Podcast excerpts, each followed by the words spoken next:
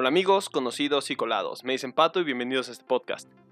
Este 2020 nos ha dejado muchos fans de la cultura pop destrozados. Innumerables convenciones y festivales alrededor del mundo se cancelaron, sin mencionar, pues, las dolorosas pérdidas humanas.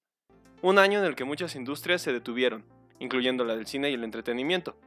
Muchos estrenos cancelados, pospuestos y parados de forma indefinida. Ante la situación, muchas compañías han visto la forma de adaptarse, como la WWE con el famoso Thunderdome, o el cine recientemente abriendo sus puertas una vez más. El fin de semana pasado vimos cómo DC, Casa Hogar de Batman, Superman y la Mujer Maravilla crearon DC Fandom, una convención virtual y gratuita que nos adelantó muchos de los próximos proyectos de la compañía. Para muchos, fue un buen escape de la cruda realidad de esta pandemia.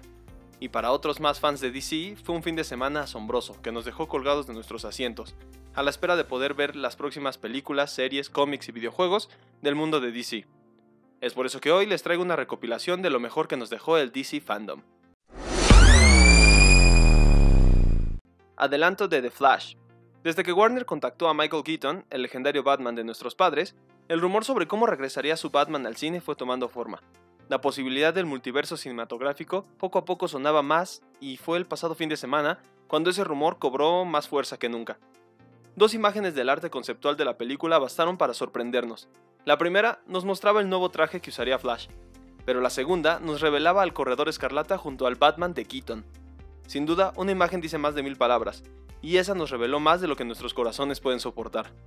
Wonder Woman 1984. La película La Mujer Maravilla fue una de las que rescató, por así decirlo, el universo cinematográfico de DC, que andaba de capa caída. Por eso la secuela de la película se confirmó desde el 2017, pero por cuestiones de la pandemia su estreno se vio retrasado. Pero ahora sí parece que la cinta verá la luz en octubre, y para promocionarla por fin tenemos un trailer. El avance nos dejó ver un poco de la trama y el hilo del que seguirá la historia. Podemos ver a los villanos a los que se enfrentará nuestra heroína y algunas secuencias de acción realmente épicas. A esto el único pero que le encuentro es el diseño de los personajes. Los primeros vistazos de Cheetah me recuerdan al rotundo fracaso de los personajes de Cats. Y bueno, la nueva armadura de la Mujer Maravilla, en lo personal, tiene todo menos épica.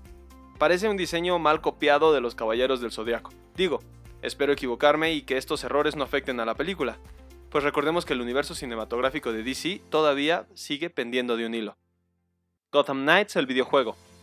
Este adelanto me recordó a mi mejor época en los videojuegos. La trilogía de juegos de Batman Arkham es sin duda mi saga de videojuegos favorita. Durante los tres pudimos jugar un poco con alguno de los compañeros del murciélago como Nightwing o Robin, y siempre te quedabas con la sensación de usarlos más. Ahora Warner Bros. Montreal cumplirá ese sueño.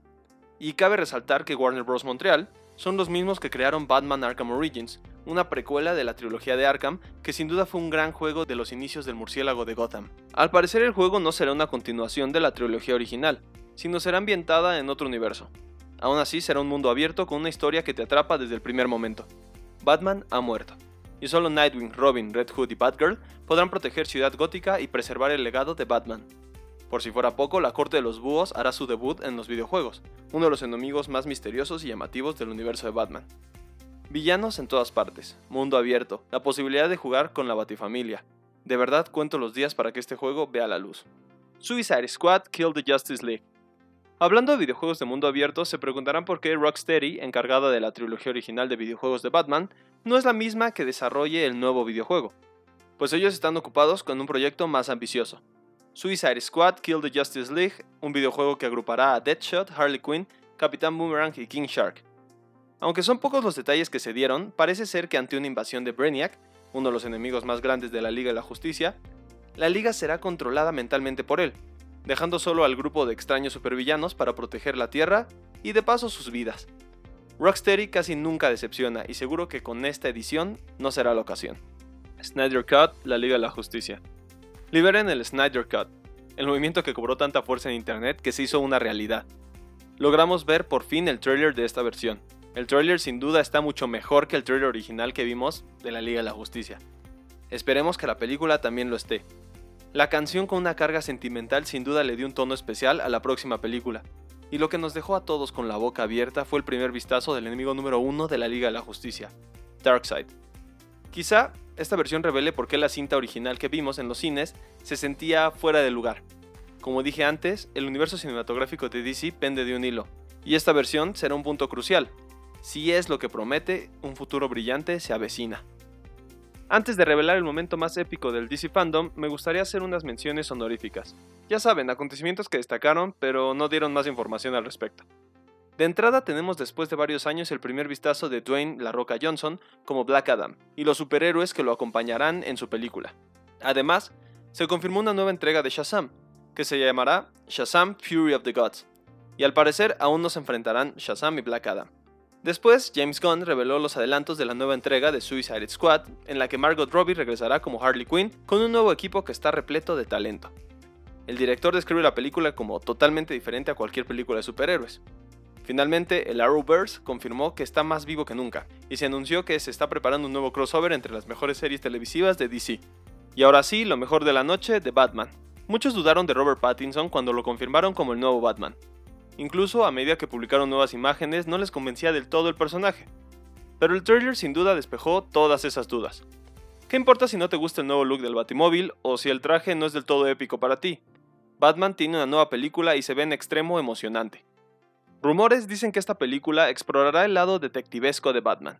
Otros rumores más alocados dicen que en realidad este Batman no será Bruce Wayne, sino algún Robin. En fin, un trailer deja grandes preguntas que esperan ser respondidas y eso dejó el avance de The Batman. De enemigos parece que estarán presentes el acertijo y el pingüino. El ritmo, el tono, el ambiente, todo lo que dejó el trailer es increíble, y da entrada a una entrega más del mejor personaje de todos, Batman. Bueno amigos, espero que les haya gustado estos highlights de la DC Fandom. ¿Cuál fue su momento favorito? Quédense en el canal y escuchen más capítulos. Son variados pero hechos con mucho amor. Apóyenme siguiéndome en Spotify, YouTube, Facebook, Instagram y Twitter. Hay un nuevo capítulo cada semana. Con su apoyo espero poder llegar a cada vez más personas. Y recuerden, a mí me dicen Pato y con esto me despido.